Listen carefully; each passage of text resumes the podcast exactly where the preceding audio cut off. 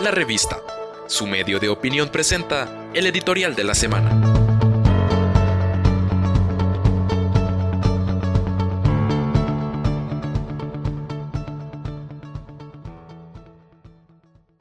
Lidiar con este futuro que nos llegó de repente. Despertamos en medio de un mal sueño y nos hallamos ante una realidad nueva, distinta, única.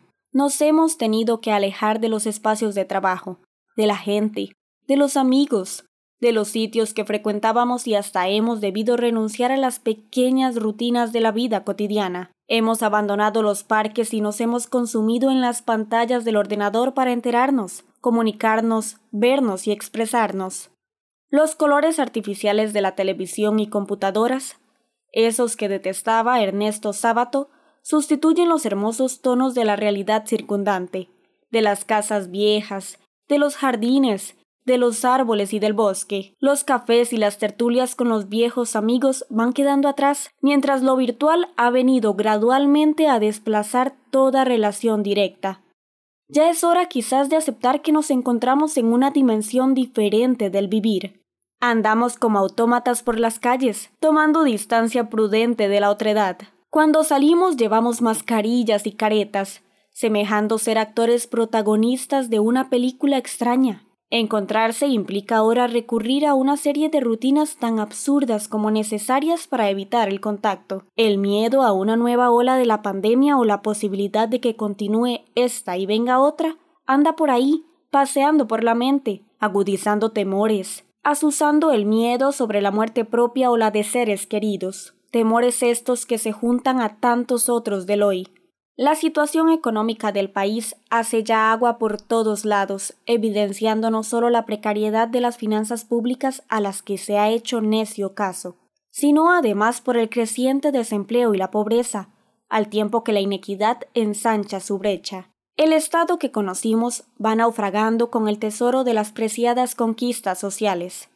Ahora todas esas añejas profecías sobre un caos global y su apocalipsis lucen cada vez más ciertas y asoman al horizonte.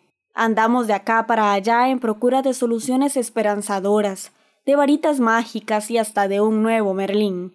Buscamos a un líder o a un partido, algo o alguien quien haciendo uso de una nueva alquimia sea guía o brinde respuesta para atender esta desazón provocadas por el desencanto y la incertidumbre. Y es este, sin embargo, el momento en que se presenta la oportunidad del despertar individual, de la actitud consciente y activa, de la solidaridad y la compasión ocultas para asumir el cambio imperativo. Nos encontramos ante la responsabilidad de comprender mejor, de descifrar las señales del entorno y de utilizar para bien todo el instrumental científico y tecnológico a nuestro haber urge reivindicarse a través del espíritu remozado, la actitud valiente y necesaria para retomar el camino con la destreza requerida.